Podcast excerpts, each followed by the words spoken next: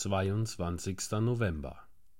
Und nach dem Feuer kam die Stimme eines sanften Säuselns. Als Elia dieses hörte, verhüllte er sein Angesicht mit seinem Mantel. 1. Könige Kapitel 19, Vers 12 und 13. Das stille, sanfte Säuseln hatte Erfolg, wo Donner und Blitze nichts ausrichteten. Wir bilden uns häufig ein, dass der Schrecken des Herrn die Menschen überzeugen und zwingen würde, Ruhe in Gott zu suchen. Wir hängen immer noch an der Vorstellung, dass der äußere Eindruck entsetzlicher Macht das Reich Gottes fördern würde.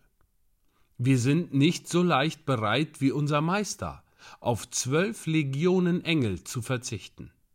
Wir verlassen uns gern auf fleischliche Kraft und Energie. Wir sind hoffnungsvoll, wenn wir Lärm machen und Aufregung, Unruhe und Bewegung schaffen können. Unser Zeitalter der neuen Dinge scheint geistliche Kraft in Blechinstrumenten und Schlagzeugen entdeckt zu haben, und man hofft, Seelen durch solche und ähnliche Mittel anzuziehen. Eine einfache, schlichte Verkündigung wird gering geschätzt, und es werden sensationelle Methoden gesucht. Die Tendenz der Zeit geht auf Schaustellung der Macht, als ob diese zustande bringen könnte, was geistliche Mittel nicht zu bewirken vermochten. Unser himmlischer Vater gebraucht gewöhnlich das, was sanft, ruhig, gelassen und friedlich ist.